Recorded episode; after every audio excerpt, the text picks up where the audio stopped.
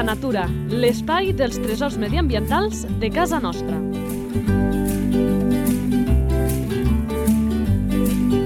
Un espai conduït per Francesc Balanyà.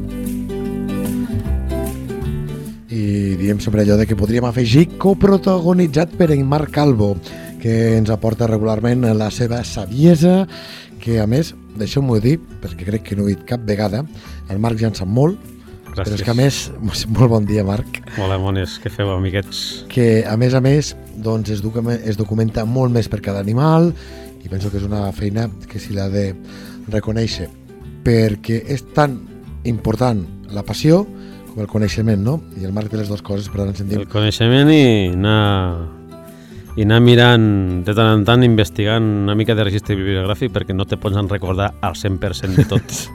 I de fet, eh, els següents animals que farem amb el Marc, m'ho ensenya fora de micròfons, eh, arriba doncs, amb molta, molta, molta informació, eh? Sí. per, uh, perquè veieu uh, de qui parlem. Qui no ho sàpigui, en Marc és il·lustrador de fauna salvatge i naturalista autodidacta i ara anem a conèixer l'animal que tenim per aquesta edició d'aquest Llei de Natura.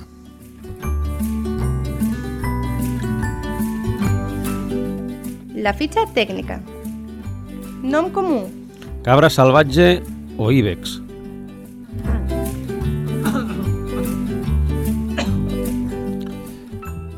Nom científic.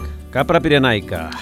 Però Sí, aquí sí, és que amb això dels noms ja estic intrigat, digues, digues. hi ha una cosa, com una mena de debat que no ha sortit a la llum encara, que la consideren una espècie a part, però en realitat tots són capra íbex, són un gènere de bòbits, no?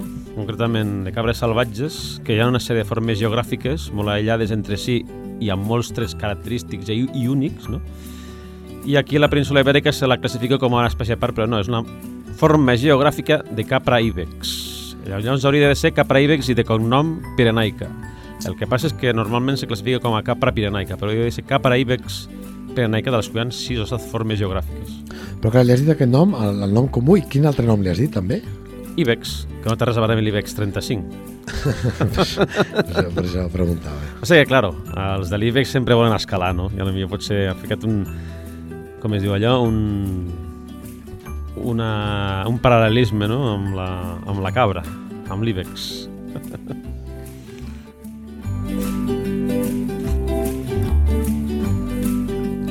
Vinga, va, seguim, ja no ho fem amb... Esperança de vida. Entre 15 i 20 anys.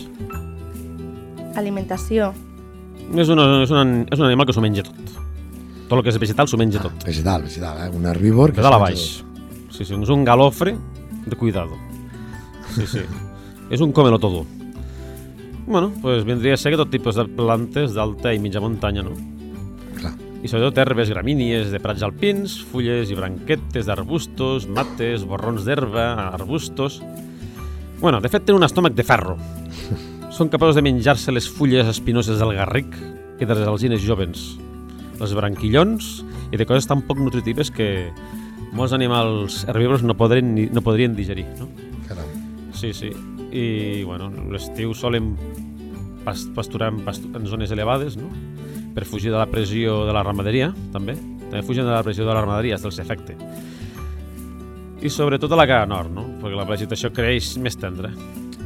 I ja veurem què passa amb anys eh, com, per exemple, eh, el 2023 en què la sequera té tanta presència que ens deien això els ramaders que tenien molts problemes pel tema de les pastures i clar, Sí, poc sí. pensem després doncs, amb la fauna salvatge quines repercussions Tothom, té. que és una, és una... Bueno, tots estem connectats amb unes línies invisibles de connexió que ens afecta a tots, no? Ja ho van dir els indígenes i altres cultures mil·lenàries que tot el que els hi passa als animals els acaba passant a les persones. O, amb altres paraules, que el destí de la fauna i la flora, no solament domèstica, sinó salvatge, està molt connectada, encara que no us sembli, encara que visquem en civilització, encara que visquem en aquest perfeccionisme tecnològic, està molt lligada amb el destí de les persones, compartint el mateix destí. Tendència de destí, més ben dit. Clar, eh, ho comparteixo, però segurament això abans amb un món molt més connectat amb la natura Se notava més. Sí, es devia notar més, però que ningú pensi que això ara no és vigent. Penso que igualment ho és, però que segurament abans doncs, era més palpable pel gruix de la ciutadania, però ara Sí. ho hauria de ser igual. En fi, seguim. Sí, sí. Pasturen per la nit Per la nit? Sí, els llocs que, que tenen molta pressió, que tenen molèsties, no? Que hi ha molt turisme o que hi ha molta ramaderia i... I si no, si estan més tranquils, pues, si estan en llocs més tranquils pasturen a ple dia. A la tardor principalment s'alimenta d'herba i quan arriba l'hivern en aquestes zones són, se comencen a cobrir de neu no? i llavors tenen que baixar d'altitud. No? I, bueno, I llavors per trobar més menjar i llavors comencen a menjar qualsevol cosa des de qualsevol tipus de, vegeta- de matèria seca i bueno, comencen a desenterrar-ho de la neu i mengen hasta molses, líquens i tota mena d'herba seca, branques, escorça d'arbres, comencen a menjar escorça d'arbres, cosa que a l'estiu no ho fan. Clar, és que un hivern al Pirineu eh, de casa nostra ha de ser molt dur per no qualsevol és animal. especialment aquí. A la península ibèrica no és tant, però a llocs com a Centre Europa o a l'Àsia Central és molt, és molt evident. I, bueno, i no baixa a les valls perquè bueno, és un terreny massa, són massa baixos i estan molts plens de neu, molt plens de neu amb aquestes valls, és quan ja... Ja encara més neu perquè es veu que als llocs on no hi ha tanta roca els gruixos solen ser més, més, més, a- més elevats. I bueno, i a les zones meridionals com les zones mediterrànies no tenen aquest problema. No el tenen tan acusat. Perquè de seguida que baixes a la muntanya no trobes neu. Clar, I bueno, i a la primavera comencen... però aquí a, a casa nostra ho, ho deuen fer això? És a dir, perquè jo és un animal dels que Bueno, conec va- absolutament res. És a dir, a l'hivern Va allò de baixar sí. una mica més per trobar aquests punts que no hi ha neu, o que ja estan avesats a, a saber trobar menjar amb neu, doncs no, no ho fan o no ho fan eh, tant com un podria pensar. No presenten tantes adaptacions per resistir el fred, però la que havia al Pirineu sí que ho feia més. La que està, per exemple, als ports de Beseit o, o al Pirineu simplement baixaven de les cotes més elevades i a mitja cota ja trobaven menjar. Clar. Ja troben menjar. Perquè no s'ha extingit. clar, clar, és que per res han, han passat i dic, ep, que encara en tenim, eh? O vas a la serra de Guadarrama, per exemple, que allí sí que hi ha neve més, que és més continental, també baixen a mitja alçada. Clar. O a la cornisa cantàbrica també baixen més avall. I bueno, a Gredos, per exemple, també baixen a mitja alçada. I bueno, després ha Serra Morena, que allò ja és més... Mm. tenen més senzill. I bueno, a la primavera pues, baixa una mica més d'alça- d'alçada perquè comença a llucar tot. Clar, i allò, allò, allò, allò podríem, no sé si la vaig encertar, podria ser el seu caprici, no, els brots? Sí, sí. Estan Sí. sí. Molts herbívors encanta el brot tendre, els germinats, que per cert, els germinats tenen molta energia. Ja es recomanen els naturistes, Sí. recomanen certes persones que mengis germinats, Sí, que sí, tenen sí. molta energia. És que sabia que passava amb altres animals. Pues a les persones. Jo he tingut eh, cabres domèstiques i, i em sona això que els germinats eh, tenien passió i tot i ser espècies diferents, dic, és possible que tinguin aquesta similitud. Sí, sí. I bueno, mengen hasta floretes i i aprofiten tota la planta fins i tot a menjar-se l'arrel. Estos ho mengen tot de dalt a baix. Sí, sí. Ara no t'explicaré una cosa, Marc, que te l'explicaré a Natura Sí, Punta sí. de Llengua, que té a veure amb això del menjar dels germinats i de que s'ho mengen tot, que segurament aquesta no la sabies, ni la saben els nostres oients, però em reservo per al final del pro- programa que fem aquest eh, Natura Punta de Llengua. Alguna coseta més amb Sí, tu has alimentació? vist, tu has vist a vegades els còmics de les cabres, el Mortadelo i Filemón, per exemple? Les cabres, el Mortadelo i Filemón, que s'ho Sí. mengen tot, que es mengen, Sí, que van sí, allà a, la, a les bitllets, els bitllets. que anen a les, oficines del senyor Super i se Sí, mengen sí. hasta els papers i Sí, sí, la, sí. la, la tela del sofà i tot Sí, això, sí, no? sí, pues sí. És que és això, són, són, s'ho mengen tot. Doncs mira, això recordeu-vos que al tram final, Sí. insisteixo, ens anirà molt bé pel que us explicaré.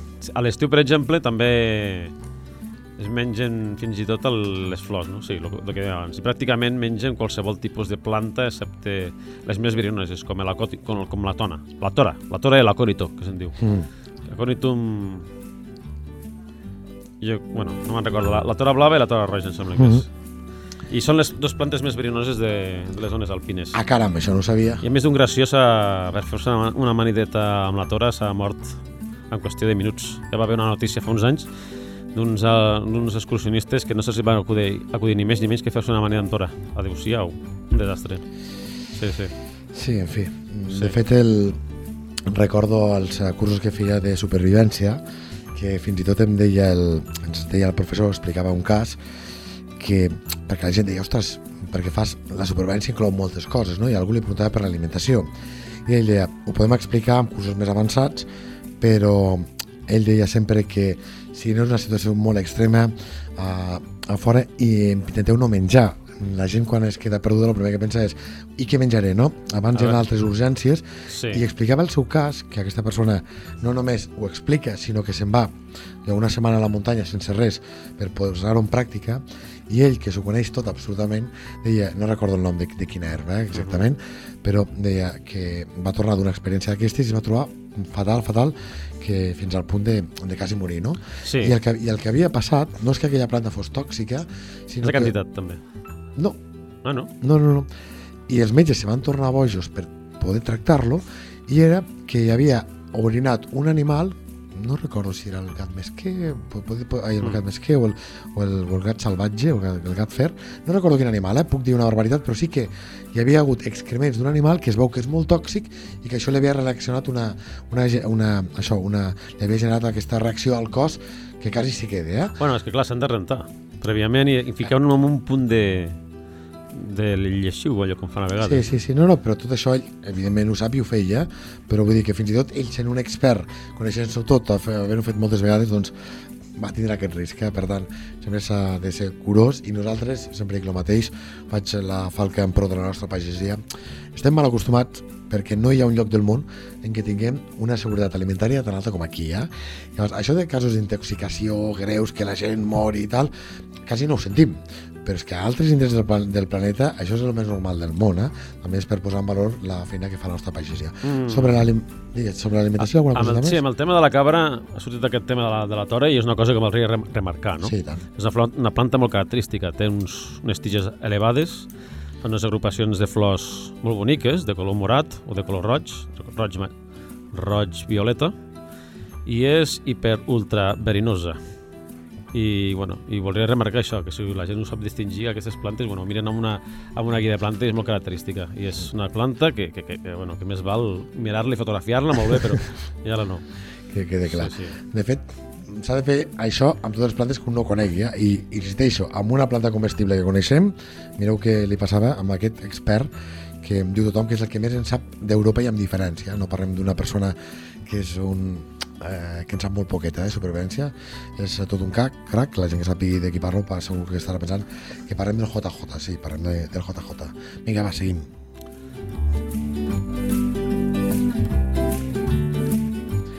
més cosetes amb alimentació? Ah, no, no, ja està, ja està tot. doncs anem a un ítem que crec que queda respost, però que sempre és important doncs, que quedi clar. Hàbitat. Bueno, en ambients rocosos, alternats amb vegetació, barrancs, cornises, zones pedregoses i a prop de tarteres, amb vegetació matosa, amb herbàcia i també en zones de... on s'alternen zones ro rocoses amb boscos. Per exemple, tu... Te sona la, la Terreta Alta? Sí, però vagament. És a dir, És- puc estar equivocant si és un lloc o un altre. Crec que em vas explicar tu per... Me vas dir d'anar-hi un dia junts, eh que sí? Sí. Bueno, és entre... El, entre, entre la, la Pobla de Segur, a, a mig a començament del Port de Perves, hi ha una sèrie de pobles amb esquerra, i allí hi ha una sèrie de, de muntanyes, no?, amb conglomerat càrstic i alternats amb pinedes i altres arbres, no?, i es veu que és, allí van soltar Cabra Montesa al 2006, que és el lloc ideal, es veu que per allà. Sí, sí. I bueno, són, són zones amb, alternades amb boscos de coníferes, principalment, habitats alpins, eh? Però exacte, sempre habitats alpins, eh?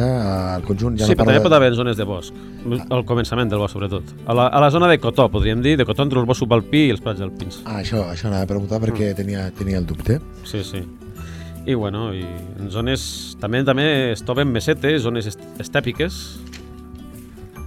Pot prosperar també fins i tot en, en, de, en zones de desert, en desert de muntanya. I això deu fer, pregunto, el que abans parlaves del debat de les subespècies o no? Sí, sí, i a més, però inclús la, la mateixa cabra, cabra montesa ibèrica es pot prosperar en zones com els Monegros o Almeria. Caram, és que Sí, sí. Hi ha una zona dels, propera als Monegros que n'hi ha també. per això et preguntava el tema dels hàbitats perquè em sonava eh? i no, no, no tenia, no tenia Sí, clar. per exemple, hi ha el cas de la cabra de Núbia, algunes poblacions de l'hivern centroasiàtic, viuen en deserts com el Gobi, per exemple. Mira, com que estem parlant d'això, disparo aquest ítem per si cal afegir alguna cosa més. Distribució. Bueno, pues que també encara que sovint s'internen al bosc, no? freqüenten també crestes, zones escarpades, també poden eh, creuar cims, riscos, molt, ri, uh, riscos, moltes pendents molt pronunciades, falles rocoses, tarteres i fins i tot glaceres poden creuar, no?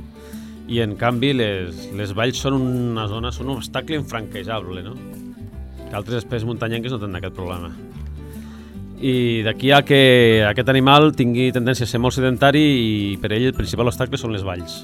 Per això té moltes poblacions locals, moltes poblacions Però que les, les valls, perdona, queden que aïllades. però són un obstacle Mhm. el tipus d'hàbitat o perquè a les valls hi trobem a les persones que els hi fan com de barrera? No, pel tipus d'hàbitat. El tipus d'hàbitat. Sí, sí, per això és una, una espècie que té formes molt locals, té poblacions Ah. molt locals i moltes vegades en llocs on s'introdueix creix, té altes densitats. Mira, un, clas, un cas exemple és el Port de Beseit, que n'hi ha moltes de cabres al Port de Beseit, n'hi ha 4.000, em sembla alguna cosa així. I bueno, costa molt expandir-se per això, per, les, pels accidents. Per ells l'accident geogràfic són les valls. Sí, sí. Interessant, I, això. Sí, tenen molt aïllament geogràfic i distribucions locals i limitades, sí, sí. I d'aquesta distribució, Marc, que hem apuntat algunes cosetes, no sé si n'hi ha alguna més que, Sí. que explicar.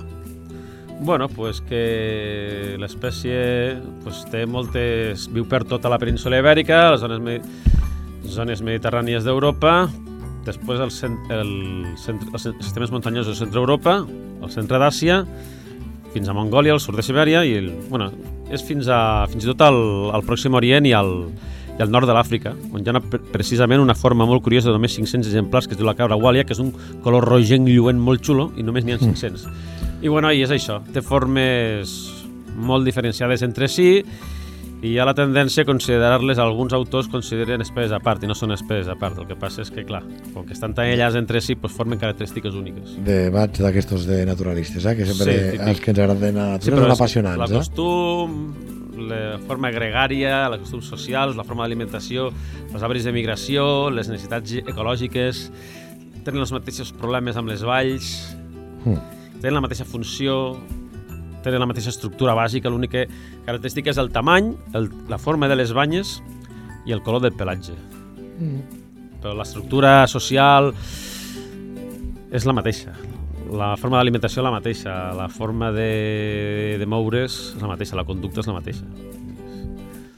Sí, sí. I bueno, la que tenim aquí, la forma ibèrica, és una forma geogràfica adaptada al clima mediterrani i atlàntic. Uns naturalistes, com dèiem abans, eh, tendeixen a classificar-la com una espècie a part, però en realitat són una forma geogràfica d'íbex, totes són íbex. Mm. Sí, sí. Activitat? Ah, sí, és un animal gregari, però no social. No sembla que tingui una actitud molt comunitària entre, entre els mascles i, i no es barregen ni entre, o sigui, hi ha una separació entre sexes entre els ramats, no? I, bueno, i entre els mascles hi ha una, com una discriminació jeràrquica molt marcada. Són molt verticals Mm. d'organització. Menys a l'època de sal, que llavors allí tot va, tothom va per lliure. Els mascles i les femelles romanen separats per grups durant la major part de l'any, menys el període reproductiu. No? Els ramats de, de femelles es componen per femelles amb cabrits més petits Mm. i els jovens del primer any. Encara que quan la població és molt reduïda, poden formar ramats mixtes de mascles i femelles. Mm.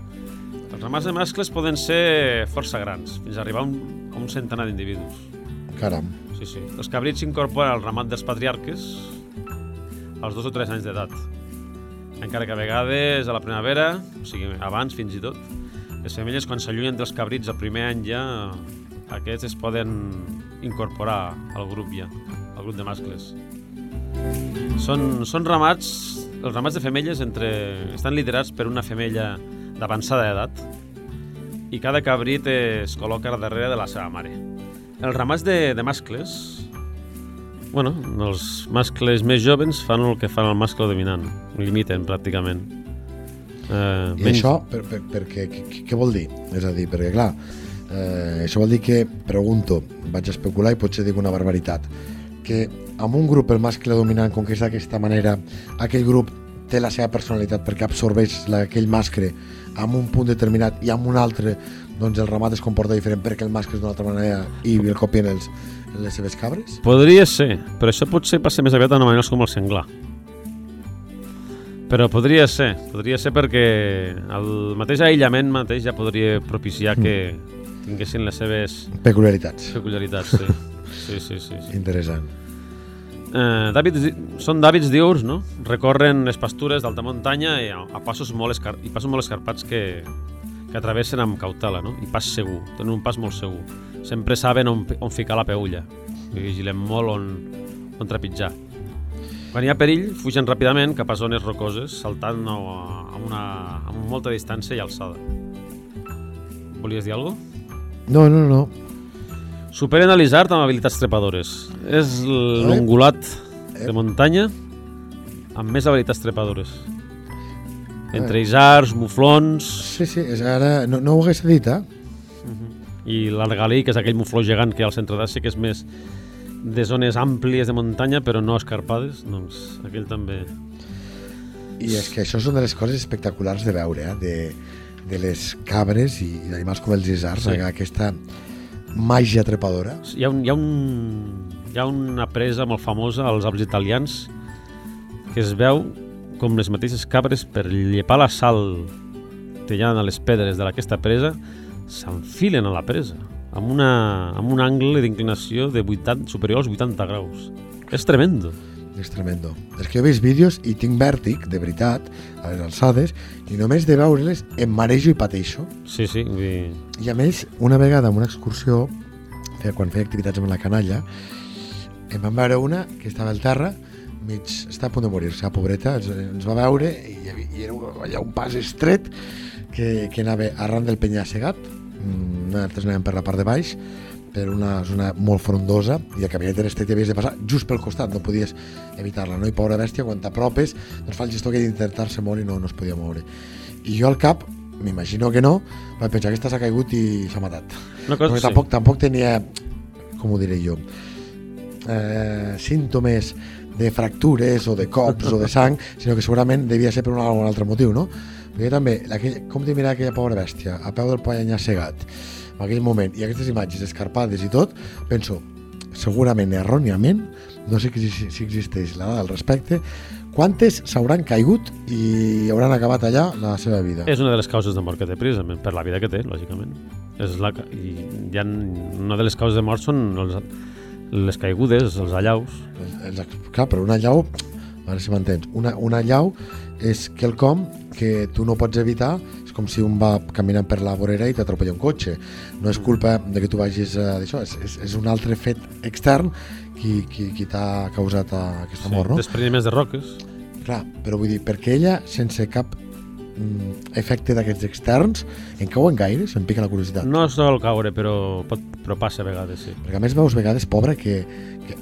I això és un pensament molt humà, que segurament si m'escolta algú que sàpiga de natura dirà, Fran, això no, no va així, però com que tenim aquesta tara, jo penso, ostres, aquesta pobra s'ha quedat aquí, ja no pot girar-se, no pot tirar endavant, i, i és que està amb les quatre potes en un petit espai que no es pot donar la volta de cap manera, com s'ho farà, pobra bèstia, eh? i jo pateixo veient els vídeos de les cabres. Bueno, tot el, tot, tota forma de vida té conseqüències, no? positives i negatives. No? Nosaltres amb el cotxe doncs, ja, sa ja sabem que una de les principals causes de mortalitat són les accidents de tràfic. Això és el mateix. Sí, sí, en fi. Sí, sí. Estem amb l'activitat i ens agrada marxar, parlar, especular, debatre, Sí, explicar sí. anècdotes, no sé si ens falta alguna cosa. Sí, però sigui- una de les coses destacables d'aquests ungulats, bueno, de, de molts altres, és que a termes humans, la forma de suport que tenen amb, el, amb les seves extremitats, amb els seus, les seves potes, no és a palma. Tenint en compte la, la, la, curiosi- la configuració de les seves peulles, és com si caminessin delicadament entre punt, amb, punt, amb el pou de punta com una ballarina. I una de les característiques de les seves peulles és que tenen un coixinet al final que fa com de peu de gat. Ah, s'arrape. Uh -huh. a les roques. I la, la seva punta esmolada fa que, sí, que es clavi bé, que tenen un bon suport per moure's entre zones escarpades i unes, amb unes pendents que, Sí, sí, que, que, solo poden fer, que solo fan els escaladors lligats, lligats en corda. Sí, sí, sí, sí, sí. És que, de fet, si algú no ha vist mai un vídeo d'aquestos, us convido que busqueu a, a la YouTube, que, que en trobareu, i veureu com no estem exagerant, no? eh? que potser sí, sí. algú ara que ens estigui escoltant pensarà que exagerats aquest parell. No, no, ja, ja veureu els vídeos i ja, sí, ja foten un salt, salten, per exemple, unes ribes, on passen d'una roca a una altra, on encara que hi hagi un precipici pel mig. Salts Exacte, i aquesta... Oh. Ui, mira, veus? És que Sí, t'ho prometo que, que ara et vaig a dir una cosa que m'ha passat.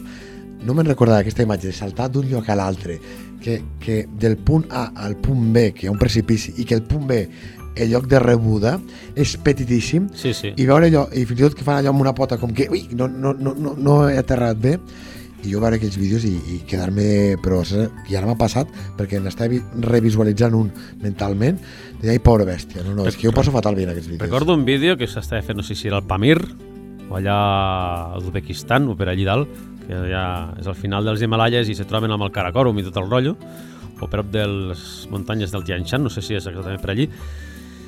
Vam veure un vídeo de cabra de la modalitat centroasiàtica, que és la més grossa de totes, que es veia com baixava una gorja saltant de banda i banda.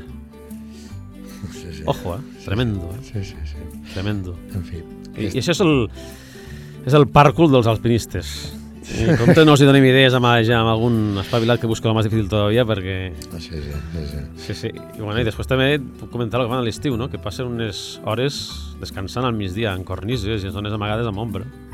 Clar, m'imagino que vaig a tirar-me a la piscina, que un animal que ha d'estar preparat per aquests hiverns durs, alta muntanya, amb neu, fred i tot, doncs porta a sobre un abric eh, molt potent mm. i això té la contrapartida que quan fa una mica de bo doncs ho han de passar fatal i s'han d'aïllar de- d'aquesta calor del sol. Són animals, aquests animals que viuen sempre en permanents restriccions, accidents geogràfics, climàtics, inestabilitat i llocs difícils, són animals extremadament d'usos, molt d'usos. Hi ha animals com, per exemple, els que viuen amb estepes, com camells, com cabres d'aquestes que viuen en zones alpines i altres animals. Són animals extremadament d'usos i molt forts. Molt. Molt forts i... perquè sempre viuen amb... han de viure sempre amb molta restricció i han de sempre, per avançar, han de prendre sempre passos molt precisos. Han de fer decisions sempre molt precises. Sí, sí. Per exemple, els grups de femelles mm, tendeixen a estar emparentades entre si i, i els posta fins i tot temps a acceptar individus foranis. Els mascles joves, per exemple, es barallen durant tot l'any per medir les seves forces i consolidar així la seva estructura jeràrquica, perquè ja... O sigui, a través de la joventut ja ja van veient qui és qui té més caràcter, menys caràcter, qui és més fort, menys fort, qui té la seva qualitat, no? La seva qualitat individual. I, bueno, per lo general són lluites que són poc violentes, perquè són pre per preparar-se amb, amb, amb baralles més transcendentals per les femelles quan són adults. Que és, perdó, Eh? que això eh, em permet disparar el següent ítem. No, encara no. Encara no, doncs el Marc, el Marc és qui mana realment en aquest programa, no el dispararem, digues, va. I, bueno, És que ja us he dit a l'inici que el Marc venia preparat amb un munt d'informacions, sí, sí. seguirem donant-les, però eh, jo ja vaticinava que aquest animal seria molt interessant, perquè Sí. sí. jo conec el Marc i ha vingut dient, ui, ui, són els tres següents podcasts, Sí. sí. aquest és el primer d'ells, com molt interessants, perquè a vegades hi ha algun animal que tots són interessants, eh? però allò d'escoltar les explicacions, i, i jo ve- veig que ell venia especialment motivat a explicar-los i, i està sent així, eh? La El, veritat. sí, per exemple, el mètode, el mètode de baralla, no? És que els mascles s'aixequen sobre les dues potes del darrere i després es deixen caure o llancen el cap cap endavant, deixant Mm. caure el, tot el cap, no? I fent un, uns terrabastalls... Vull pensar que aquesta imatge la, la, la té tothom al cap, així com l'altra poder, no? Aquesta, eh, més o menys, si no és amb la, amb, amb la cabra, eh, amb, amb altres animals, amb, amb altres ungulats, de fet. Sí, sí, però aquest és molt... Conjuntament amb el mufló, són un dels més sorollosos i escandalosos del reino, del reino animal a l'hora de les batusses, no? De, després, sobre això també, Sí, sí, sí. eh, explicarem una curiositat, no Sí. ens avancem, Sí. però ja veureu lo, lo que implica això, eh? Sí, sí, les banyes col·lisionen fent un estrèpit, un cruixit, que es pot sentir a molta llarga distància, baixant el cap, bueno, i bueno, fan un gran soroll, no? I, i una cosa que fins i tot hi ha baralles tan, tan fortes que inclús fins i tot aixequen pedres disparades al seu costat. pels frenos, pels quiebres Sí, sí, sí. que fan. I... De fet, el gesto de baixar el cap i posar les banyes rectes cap endavant ja significa una amenaça als seus components, que saben distingir aquest gesto, mentre estan pasturant o estan fent altres activitats. Bueno, també, de fet, amb molts animals Sí, el sí. que acaba sent és una amenaça amb el de l'espècie i amb algú que no és de l'espècie. Sí, aquest gesto és un gesto que sembla una reverència, no? O sigui, l'animal està allí, No, fa no. com una referència, baixant el cap així, Mira, i aquí- les banyes allí apuntant i dic, que te voy a atacar. Aquí, aquí sí que... És una reverència, però no és una reverència. Aquí sí que Un saludo, tothom saps? Però no. haurà vist vídeos d'aquestos de- d'internet, de les xarxes socials, en què quan la cabra baixa el cap, mal assumpte. Hi ha una cosa que els muflons també heu observat, que fan alguna semblant, però no m'atreveria a dir si ben bé el mateix. Quan te van fan així, fan una baixada brusca amb el cap, fan bum, baixen el cap així, però no fan reverència. Mm, No agatxen el cap, fan així, baixen, fan així. Sí, Te mira fixament i va. T'entenc, t'entenc, Que te però... cargo, sí. Digues. No, no, dic t'entenc, però no, no em ve aquesta imatge, ho buscaré perquè, perquè és No estic segur, eh, però jo, quan he observat muflons alguna vegada i van, fan aquest gesto, quan te miren fixament i fan aquest gesto, sona com si t'avisessin d'algú. Mm, Sí, no estic segur, eh, però ho, mira, ho miraré a veure si és el mateix. A l'estil mufló. Sí. Sí, sí. Marc, tu manes. Eh, Sí, eh. Seguim amb activitats? Sí, no, ja està. Vinga, va, que anem amb, amb un que té molt a veure amb això de les cornamentes i les lluites. Sí, els cadacrocs. Reproducció. El període reproductiu és a l'hivern, de novembre a gener. No? S'estableix una, rígida, una, una rígida jerarquia entre els mascles. que de fet en molts casos, no sé si és el cas aquest el període reproductiu mm, acaba sent, no sé si és aquest cas ho dic com a truc per a moltes espècies doncs al moment que, que fa que la gestació el part arribi quan les cries tenen menys riscos pot ser Sí. l'alimentació, pot ser que no hi hagi depredadors bon però temps. bàsicament és amb, exacte, per temperatura etc etc. Sí, coincideixen molt la primavera. i per això coincideixen eh, per exemple que els ocells fan els nius a la primavera per dir-ho així Sí, sí. És l'època de l'amor, la primavera. del bon temps, eh, l'hivern tarda d'arribar, Bueno, de l'amor- si han, si han, de, si han de, ma- de madurar, no, l'amor l'han fet abans. No, no l'han fet abans. Ah, clar, Aquí, però és veritat. És, és l'època El pondre. del, del tindre més garanties per perpetuar l'espècie, que no deixa de ser això. Sí, sí. Bueno, s'estableix una, una, una rígida jerarquia entre els mascles amb el dret d'aparellament de les femelles. Bueno, en aquest període els ramats de mascles es desfan no? i es troben amb els ramats de les femelles, amb els seus cabrits. No és estrany que durant aquest període hi hagi mascles solitaris i petits grups d'ells que busquin companyia per compte propi. Molts dels encontres entre mascles a l'hora de, de mesurar les seves forces amb els altres ja reconeixen de seguida qui és el més fort de tots. Només amb la presència del mascle dominant ja ho dejan, ho dejan, saps? És el... quan arriba el jefe, no? Clar, però suposo que els altres, eh, El eh, eh, si hi ha tantes femelles i hi ha el cap de, del ramat, deuen intentar aprofitar quan està despistat per... Ja arribarà això, ja. Ah, eh, és ah. molt bo, ja veuràs. És més, és més trencador de lo que sembla. Sí, sí. Això és més... Està, la, o sigui, és allò que diuen que la excepció confirma la regla? No. Més aviat s'hauria de dir que l'excepció confirma que la regla és difusa. O sigui, que una, no hi ha una quadrícula que expliqui la realitat que és així, així, no. És solament referencial. Ojo, eh? Interessant. és per anar orientats a la vida, no? Perquè alguna cosa hem de descriure, no? Per definir la realitat que ens envolta, no? Bueno, pues lo que dèiem, no? És... eh, Només amb el mascle, quan arriba el mascle gordo, el fort, el poderós, El macho alfa. el, el monarca, no? Quan arriba el monarca ja ui, la gent ja es cura el bulto, jo no vull saber res, no vull que surti mal parat. I, bueno, mm, sol ser el mascle també que ja porta un temps ja reproduint-se, que és grandet, que té l'experiència i tot el tema, no? I, bueno, i no fa falta recórrer una sola, una, una sola batussa, no? És aquest tipus de mascles els que és que s'aparellen amb la major part de les femelles, teòricament. Encara que la realitat és molt més... va molt més enllà del que, de que a primera vista se podria apreciar, del que sembla, no? Per què? Que m'has eh, obert el cuquet. Sí, pues, bueno, no són poques les femelles que es reprodueixen amb diversos mascles durant el període productiu. Això fan diversos ungulats. Sí, sí. Sí, sí, malgrat que hagi el mascle dominant, virtualment s'aparellen més que... que, que aparent més, aparellen més que els altres. O sigui, aquest individu més quantitat de femelles té. Però ara arribarem a lo, a lo interessant. Moltes d'aquestes femelles es reprodueixen amb altres mascles, adults i fins i tot amb d'altres més jovens. Tachan, tachan. I ho fan de forma ocasional. I ara ve el bo. S'ha arribat a observar femelles que en un sol dia, en un sol dia dintre del període de reproducció s'han reproduït s'han aparellat amb cinc mascles diferents. Per allò de la diversitat genètica. La diversitat... Allò que diuen la diversitat està al gusto, pues per allà va la cosa. En cinc mascles diferents, que no són necessàriament dominants.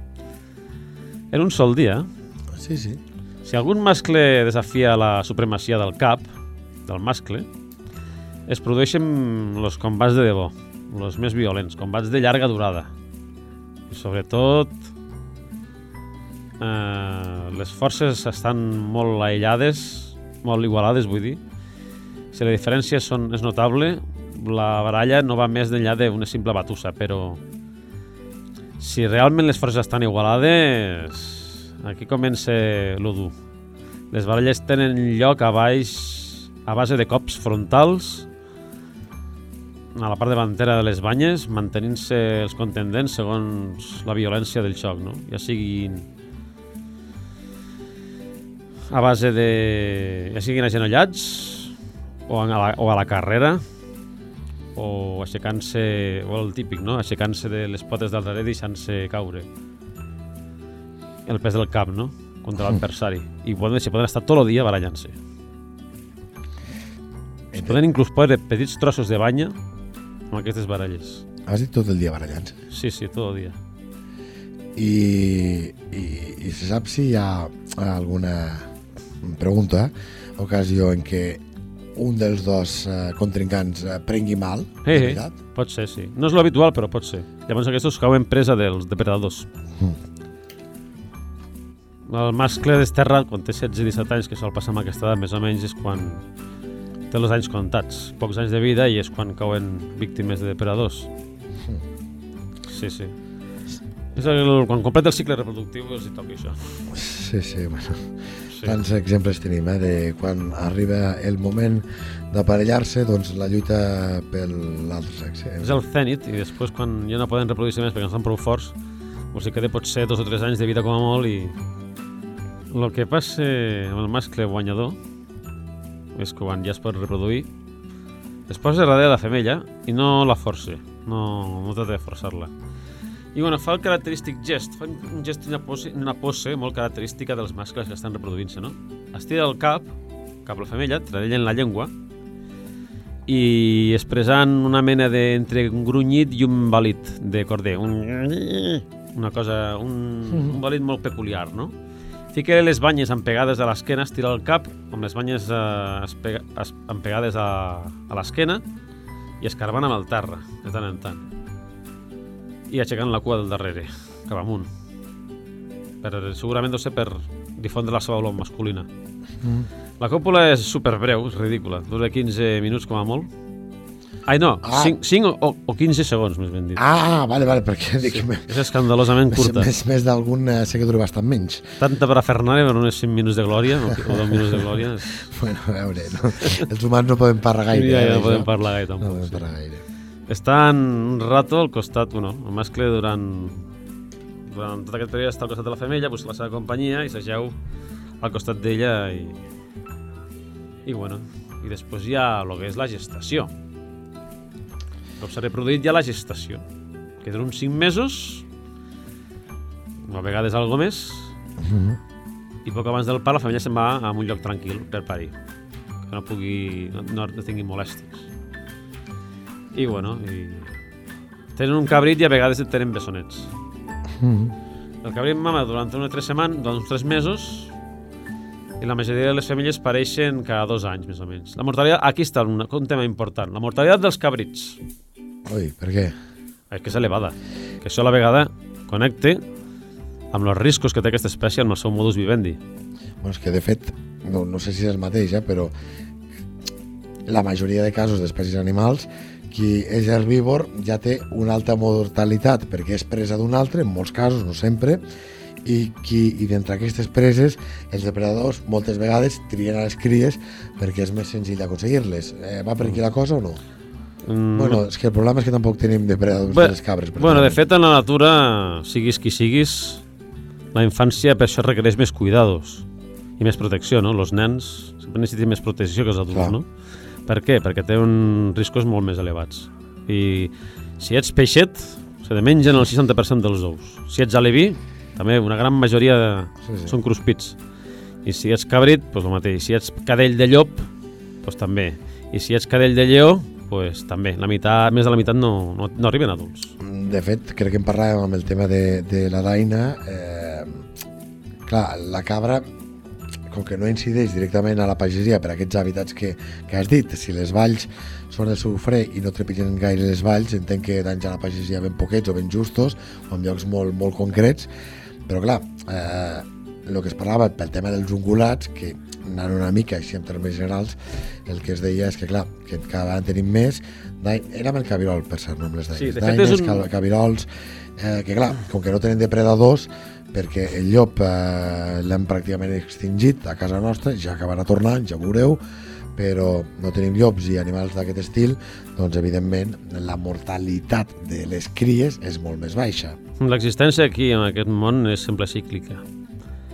Arriba un període que desapareix la fauna, hi ha problemes medioambientals, augmenta la població de forma exponencial i després arriba tot a ficar-se a equilibri. No és exactament com abans, lògicament, però tot té uns cicles que ocorren quan això és una història que expliquen altres entesos, no? Mm. Una altra cosa aquí sobre la mortalitat infantil i sobre les, les, les possibilitats de supervivència. Hi ha moltes cultures ancestrals que veneren els centenaris per aquest motiu, perquè són uns mestres de la, de la vida. No solament de la supervivència, sinó de la vida. En quin sentit? Pues en tot, perquè a les cultures, a moltes cultures se respecta la gent gran perquè, tenen, perquè han arribat amb aquesta edat. Ah, mm. No tothom arriba a viure 120 anys. sí, sí, I llavors són gent que s'han de tenir molt en compte, no? i tant, i tant. Un exemple, són un exemple de, de vida en el món, no? Eh, tornem a la mortalitat dels cabridets. Pues és quan tenen la mortalitat més elevada, no? Per despreniments de roca, allaus, accidents de caigudes, les caigudes, falta d'experiència, falta d'experiència, tormentes... Bueno, però això també té aquella paraula que és molt freda de dir, Gelades, diguis. però que és la selecció natural, és a dir, el que no té l'habilitat de jove, doncs eh, aquell ja no s'acabarà reproduint i per tant l'espècie cada vegada, generació rere generació, es va tornant més Sí. experta, doncs en aquest cas parlem de- d'aquest saber fer aquests malabarismes a les roques, però això serveix per qualsevol característica d'un animal que ha anat De perfeccionant. totes maneres, la selecció natural va més enllà de lo que és Sí, sí. genètica. És també la consciència de l'animal, de l'aprenentatge que de vida que té. Sí, sí, no, no, absolutament, absolutament. Los, los barracos aquestos que van als escuderos perquè són més llestos. Sí, o sí. les, les femelles de reno, Sí. que tenen més experiència, les velles, que tenen més experiència. Mm. I no són necessàriament les, les més fortes. Bueno, doncs tornant a la, amb això, no? Després, bueno, les ventisques, gelades tardanes, pluja prolongada, i més o menys a la meitat de, dels nascuts, no? I després, com o no, els depredadors. O sigui, L'àguila daurada, i quan havia abans el llop, l'os, el lynx, i bueno, i encara falta un altre, un altre de rareto, que la nostra cultura no coneix, però que hi era fa molt temps, el lleopard, que ara actua a Turquia, al Caucas, al Pròxim Orient. El lleopard era un, era un animal clau també, com a, com a, com a depredador de cabra montesa. Però això de quant temps en parles? Pues bueno, però com que són llocs que conserven tots els ninxos ecològics, Sí, als llocs on conserven més ninxos ecològics hi ha aquest elemento. I, bueno, és una, és una degradació, no? Conforme vas a l'Àsia, va, vas veient més diversitat, no? Més diversitat de- de- d'espècies de, d'animals que aquí a Europa també hi eren. Sí, sí. Sí, sí, i bueno, i, no sé si hi ha alguna comentar més, doncs això. Que... En fi, eh, seguim... Sí, no, no, la, la, la mètode de defensa també, no? Que és les, les, les femelles fiquen una rotllana, no? Quan veuen l'amenaça d'una àliga, sobretot, o d'un altre depredador, fiquen una, fiquen una altra rotllana amb els cabrits al mig per dificultar l'accés a les seves preses als depredadors.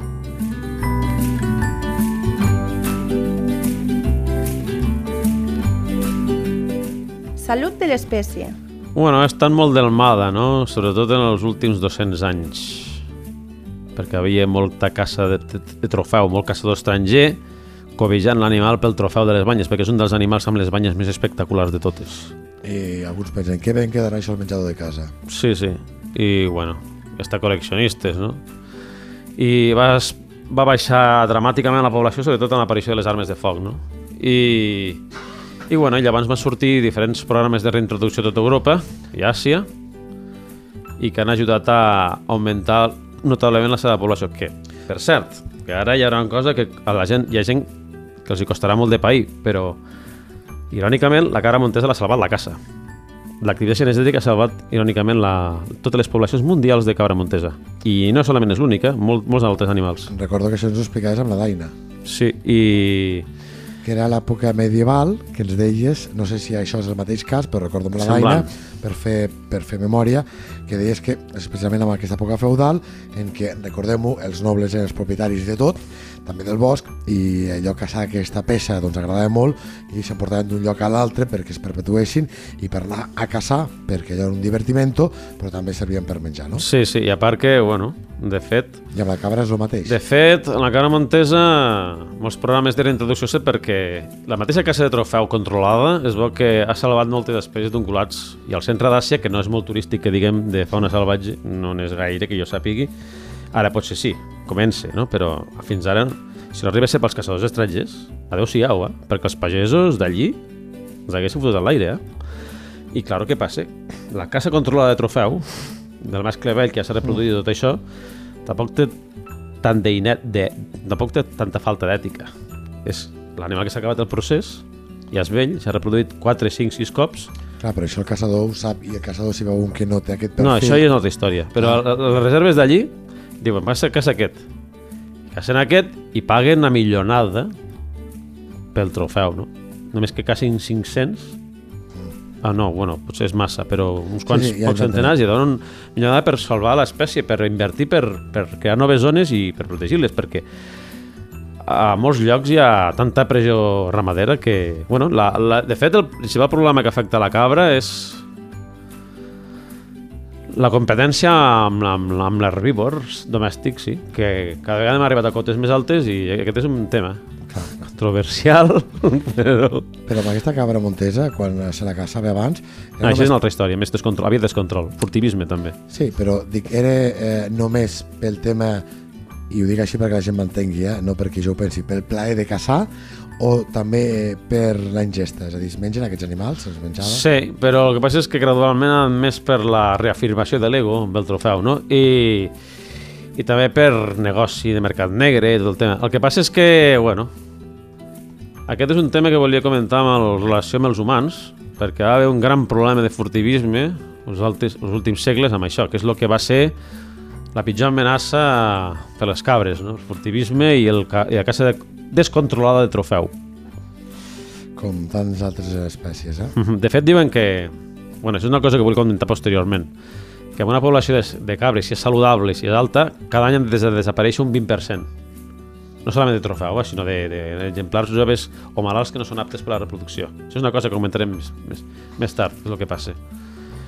I bueno, I De fet- punt, d'aquest Sí, punt alguna, cosa, alguna coseta més? bueno que a la que protegeixen una població d'aquestes, pues, de seguida augmenta de número. Són poblacions molt locals i com que no efectuen grans desplaçaments, I no tenen el volum, insistim, de depredadors que tenien abans, Sí, a més a més, pues, a, a experimenten gran, altes densitats on s'han introduït. No? Per exemple, a Beset hi ha més de 4.000 cabres i déu nhi les que hi ha ja. I mm. fins i tot hi ha, hi ha una zona a Lleida que és el Matret, que diuen que hi ha una zona que venen a veure, a vegades. Sí. El Matret, eh? El Matret, eh? Sí, sí.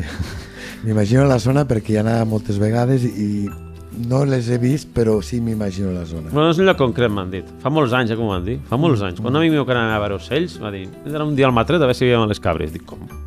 Cabres al Matret? Dic, sí, cabres al Matret. Dic, com pot ser això? Va, perquè ja n'hi ha moltes. Dic, coi, doncs ja han arribat ja. Un municipi Sí, sí. més septentrional, que està més al sud, de la comarca del Segrià. De fet, ja hi ha veus que diuen que a la Daina ja n'hi ha a la Noguera. És que una mica com el cabirol, no? Suposo que poc o molt el fet de que vagin criant, que no tinguin aquests depredadors, eh, fa, que també és el que protestava la, la pagesia, doncs que vagin creixent en població i per tant vagin colonitzant eh, nous espais. En principi no, no es neteja boscos, però clar, netegen ràpid, eh? Sí, sí, que, clar, que netegen ràpid. I conreus netegen ràpid. Que Sí, sí, sí. sí, sí. Per exemple, al Pallars no, se l'ha introduït el 2006 a la Treta Alta, se la, se la va introduir i ha, ha crescut bastant de número i, i en algunes zones prop de la Vall d'Aran també. I bueno, alguns grups provinents del port de Beseit cap a la zona del Matret, sí, ocasionalment, el que comentàvem, sí. I bueno, ja està. Relació amb els humans. Bé, des de temps prehistòrics sempre ha estat una presa molt apreciada per la seva carn, no? I s'ha anat caçant de forma sostenible, sobretot al sud d'Europa. Des del període glacial fins a l'actualitat, bueno, l'actualitat exactament no, però fins a temps històrics i de relativa, relativament recents s'ha anat caçant, no?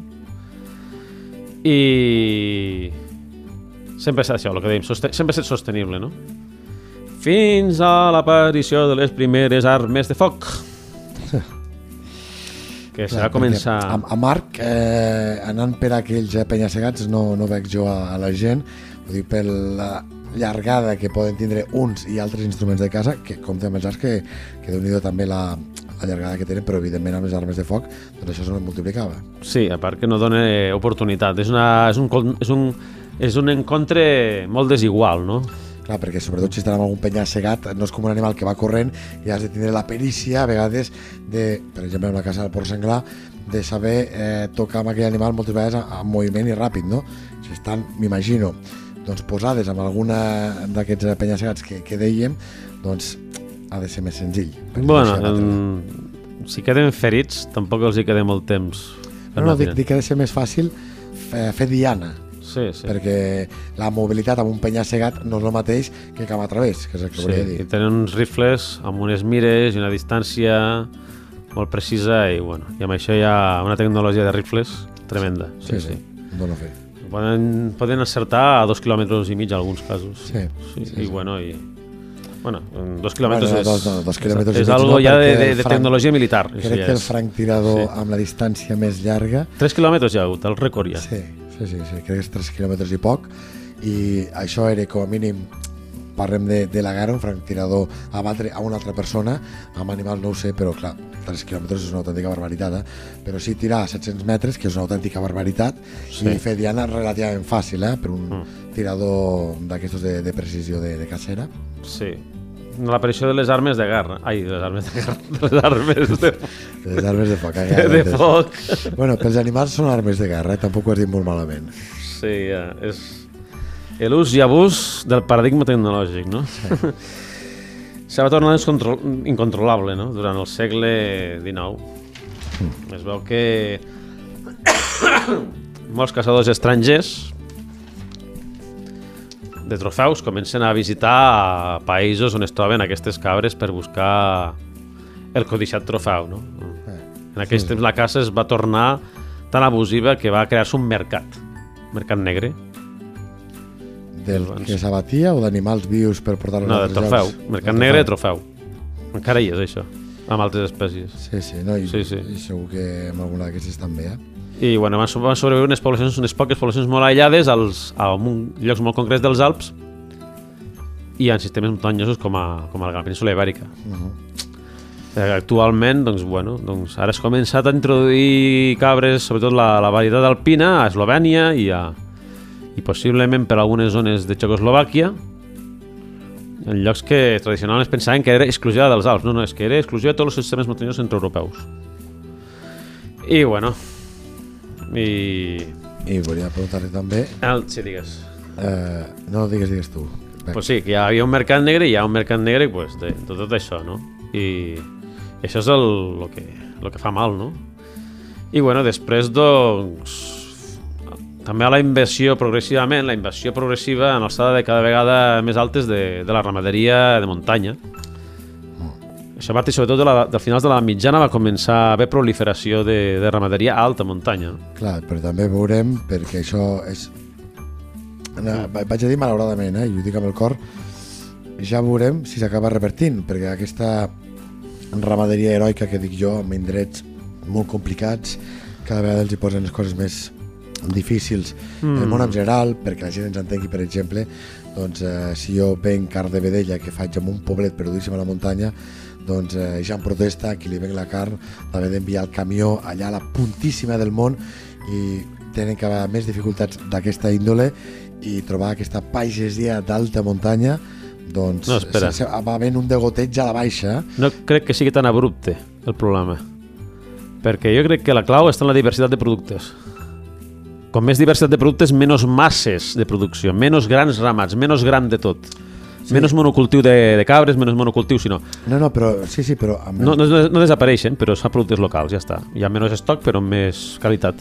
Sí, però Digues. un servidor que fa pràcticament 20 anys que fa i temes d'agricultura i ramaderia sé que la teoria és molt bonica però si faig un producte local, sóc com un poblet perdut de dalt de dalt de, dalt de la muntanya ja. el, la distribució eh, logística de, perquè per poc que facis ja en fas molt no, no és pas fàcil i costa Ja. molt trobar i jo he fet moltes en- entrevistes a gent que produeixi aquest eh, tipus de carn a la muntanya i que en pugui fer només venda directa en els millors o venda amb una, amb una carnisseria de, de la zona o d'un altre lloc.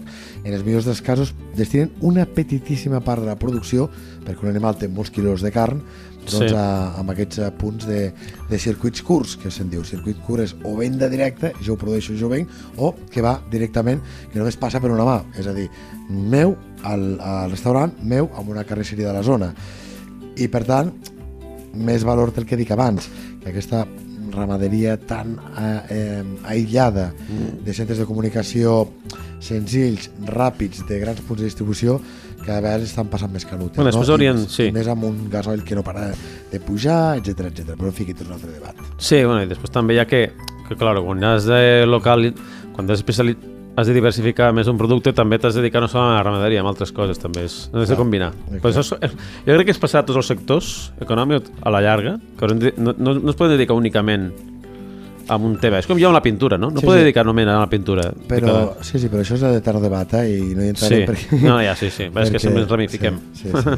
Vull que a vegades derivem, Sí. però, però derivem moltíssim. De fet, el que dius, Marc, només apunto això, és un etern debat de, de l'agricultura, eh? perquè quan te va malament un sector tothom diu ostres, no posis tots els ous al mateix cistell Exacte. perquè si es trenquen però després hi ha qui diu, ostres, els costos de producció estan tan elevats que tu quan diversifiques vols dir, vol dir que t'has de gastar molt més per produir la carn.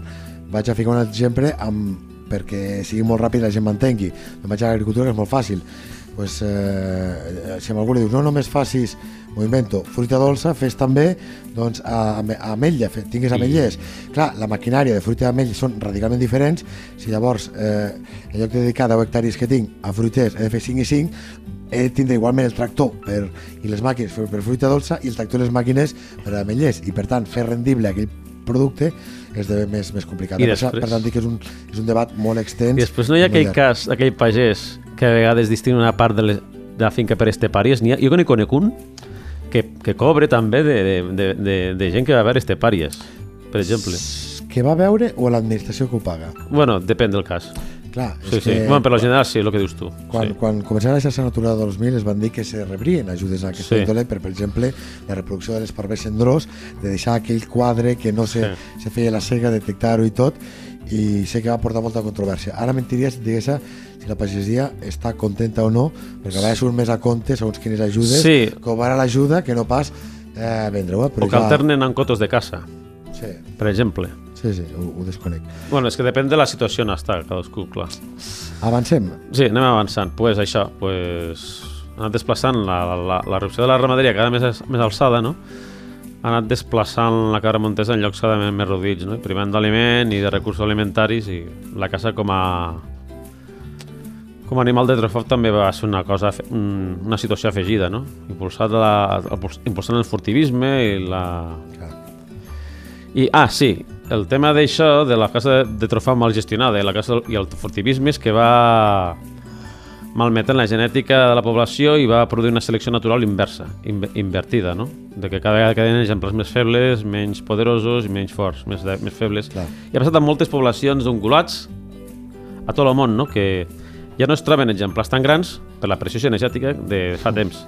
D'aquí a que Europa, per exemple, els ants, els alces, no siguin tan grans com a Nord-Amèrica o Àsia. En part és per això, a més per raons cli- climàtiques, però en part és per això, perquè com expliques que hi hagi nans a Finlàndia, que fa un clima tan fred com a molts llocs del nord de, de, del, com a molts llocs del Canadà, i siguin, tan petits, per la, per la gene- cinegètica. I ha anat fent una progressiva inversió genètica a la inversa de...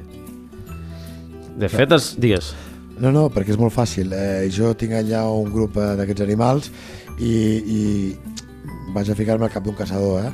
Si puc triar, disparo el més gran que, que fa més patxoca. En lloc Sí, de disparar a, a l'altre perquè amb un sol tret doncs, eh, se generarà una estampida i segurament en podré abatre un, màxim dos, eh, segons la, la posició, la visibilitat, l'entorn, Sí. i clar, la gent acostuma a disparar primer el que és més, més, més, I després, bueno, gros. fi- fins i tot activitats de muntanyisme o alpinisme, si hi ha massa concentració d'alpinistes o de o algunes pistes d'esquí, segons com també. Mm, sí, sí, sí, sí.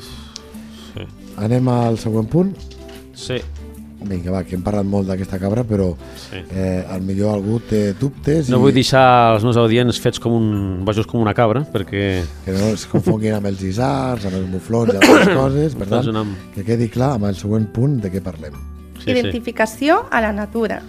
És un animal de constitució robusta, forta, de coll gros, potes fortes i fermes i poderoses, cap fort amb uns arcs oculars marcats, front ample, especialment els mascles, no? I amb la característica, característica barbeta perilla, que és més llarga o més curta en segons quines espècies. Per exemple, la cabra ibèrica, la, la forma ibèrica quasi no en té, no? I, bueno, els mascles són més grossos que les femelles, presenten una de les es- cornamentes més espectaculars i del regne animal, no? I està disposada en forma d'un gran arc, no? Una gran cimitarra en direcció cap enrere i obrint-se una mica cap als costats. Fins i tot hi ha el cas de la cabra del centre d'Àsia i el sud de Sibèria, que fa quasi bé una volta sencera. Ah, sí, sí, sí. Una volta sencera Sí, sí. i les puntes fins i tot encara obrint-se cap als costats. sí, sí, sí. És com l'Ibex dels Alps, que té aquelles banyes així tan espectaculars i llargues, amb aquells característics nusos, amb aquells nusos que té cada... Que per cert, aquells nusos determinen l'estat de salut de la, de la cabra. No ho sabia. Aquests nusos no els té la cabra ibèrica, ha alguna altra espècie tampoc, però es veu que és molt, marca molt l'estat de salut de l'animal. Sí, sí. I, bueno, i... I per acabar de reconèixer-la, no sé si hi ha Sí, alguna sí, cosa també està- de comentar. Cap, sí, i, bueno, i a, a la península ibèrica, la cabra, la cabra salvatge ibèrica, fa una, una gran lira extrema. Una, una, una gran lira oberta als extrems, no? I lleugerament aplanada i sortint lleugerament als costats. És un mamífer amb una gran varietat de formes geogràfiques, aquí està lo interessant, de la família de les cabres, no? que pertanyen tots els íbex. Sí, el que deies abans. Sí. I aquí a Europa tenim unes... Aquí a Europa no. Al món tenim un, com a mínim unes cinc formes de cabra salvatge, no? La ibèrica, la dels Alps, que té aquelles característiques banyes relativament gruixudes i anellades, no? En forma de mig arc, que destaquen les seves això, gruixudes banyes amb unes característiques anells, no? En forma de, de, de nusos. La cabra del Bezoar, que ja venia a Gr- a Grècia, una petita població, i al Pròxim Orient, que té les banyes més primes, es té com aprimades, com aplanades als costats. Després hi ha les formes de desert. La cabra de l'Ibex de Núbia, que té unes banyes semblades als Alps, però més arquejades. Té un color beix, amb unes taques negres als pits a les potes. Molt espectacular, molt propi dels deserts de Núbia, de d'Egipte, ai, de, sí, d'Egipte, de- d'Israel o de, de Palestina o de o d'Aràbia i algunes zones de, del centre d'Àsia com, a, com a l'Iran. Després també hi ha dues formes al Caucas, que se suposa que és la forma més antiga. Té unes formes arquejades, té unes banyes arquejades com la, del, com, la del, com la dels Alps, però surten més cap als costats i són més llises. Sí, sí. I després hi ha la... Sí, doncs hi ha la, la, la forma centroacètica, que és la més grossa de totes, que té les, les banyes més espectaculars de totes, que és com la dels Alps, i també té una barra molt marcada. Un color molt, Molt peculiar. Sí, sí, molt, molt, molt gris. I bueno... Eh, la cabra del Bezoar es destaca perquè té unes formacions unes, que, que crea unes concrecions minerals a la, a la seva zona renal, no? I això en diuen el Bezoar.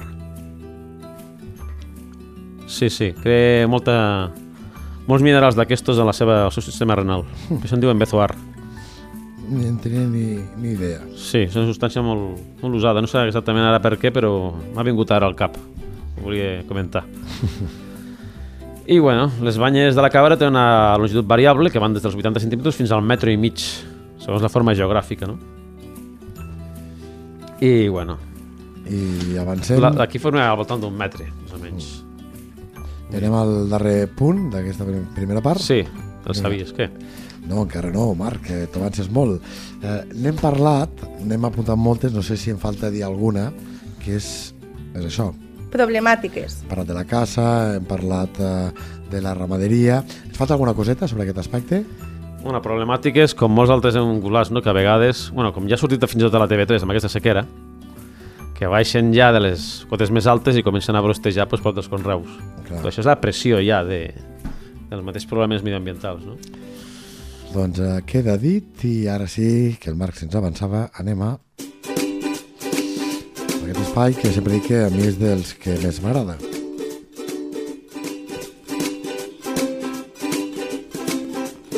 Sabies que... Abans, abans quasi l'has desvetllat, però vinga, va, Sí. sí. dis-ho ara, dis-ho ara. Sobre les batusses els catacrocs que es peguen els mascles reproductius, que quan estan igualats de forces, no? Foten uns cops de cap tan estruendosos que es poden sentir a més d'un quilòmetre de distància i si passen una vall estreta poden ressonar banda a banda amb eco. Fins i tot arriben a remoure pedres al... pedres petites disparades surten per, per, per la per l'embat, no? per la seva força. I després una altra cosa interessant és que abans, durant el període glacial, la població alpina, tachant, tachant, connectada, tachant, tachant, en la ibèrica, d'aquí a que no es, con, no es pugui considerar una espècie a part, havia una forma intermitja. Sí, sí, entre els Pirineus i els Alpes Occidentals, que era gegantina, pesava 670 quilos. I era una forma, una cronoespècie, per dir manera, una forma temporal, no? degut al clima més fred i més rigorós, doncs animals més grossos.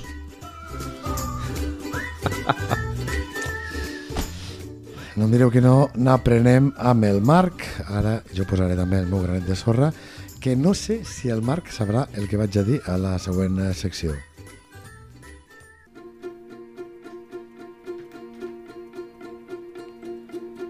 Natura a punta de llengua.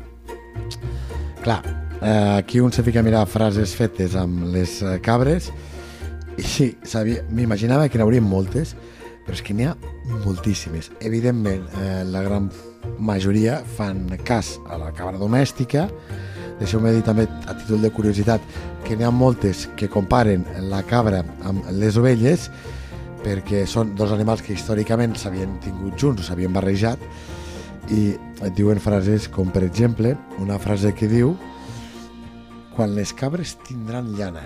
Hi ha molta referència amb això de la llana, perquè les cabres no en tindran, i si No tenien tenen. les, les ovelles, no?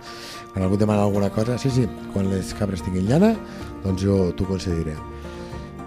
Però el meu natura a punta de llengua, avui el vull dedicar a una cosa.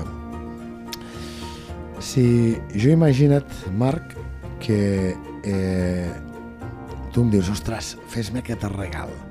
Dic, ostres, Marc, val, val molts diners. I te l'acabo fent. Per exemple, vaig a dir un exemple al jar, un cotxe. I et regalo, dius, que m'agradaria tenir un Ferrari. Dic, home, és que és, no, home, no m'ho puc permetre jo això. I no va que el, el Marc amb un Ferrari, eh, però perquè m'entengueu. I diu, a mi m'agradaria blau metalitzat. I aconsegueixo el Ferrari és blau però no és metalitzat, direu, ostres, que, com, és, com te podríem caracteritzar? Quisquillós o que tens un caprici. En caprici, sí. Saps per on vaig? Caprici de cabra. I saps per què? No? Exactament. Doncs perquè abans, si te'n recordes, i els deia també a qui ens escolta, recordeu-vos d'això de menjar. Les cabres poden tindre allò que més els agrada, aquells brots, per exemple, verds, que en tenen eh, aquest deliri, però si veuen alguna planta que un lloc està no l'he tastat i és absolutament diferent, o van, com a mínim, les autòctones, vull dir, les, les eh, domèstiques, i no sé si els hi passa amb aquestes que estàvem parlant, però que van a provar aquella que no han provat. És a dir, tens aquí tot el menjar que t'agrada, tot aquell que és peculiar i tot, però si hi ha alguna cosa que no han tastat, han de provar, sí o sí, allò. I d'aquí ve la paraula ser capritxós, perquè sabeu que eh, el nom de cabra ve de capri, capra, mm. i d'aquí ve l'arrel de ser capritxós, Curiós. de ser com una cabra, de voler tindre allò, encara que tinguis ja el que t'agrada, però allò no ho he provat, allò ho vull tastar, allò vull que sigui meu. És curiós, perquè en la cultura xinesa, a l'horòscop xinès, hi ha el signe de la cabra. I una, un de, una de les característiques, característiques que remarquen de la cabra és el caràcter capritxós. Que curiós. Ah, amigos, que amb aquest natura punta de llengua sempre n'aprenem moltíssim, igual que ho fem amb aquestes explicacions del Marc Calvo, que sempre vaig a ser planers, ho corre molt, però avui especialment perquè aquest podcast ha estat especialment llarg, però amb el mèrit d'especialment interessant durant tota l'estona. Per tant, Marc, allò que diem sempre, gràcies immenses i fins ben aviat. És ben aviat i us il·lustraré amb noves curiositats i anècdotes sobre la nostra fauna d'aquí amb la, i connectada amb el reste del món. Fins ben aviat. Fins ben aviat.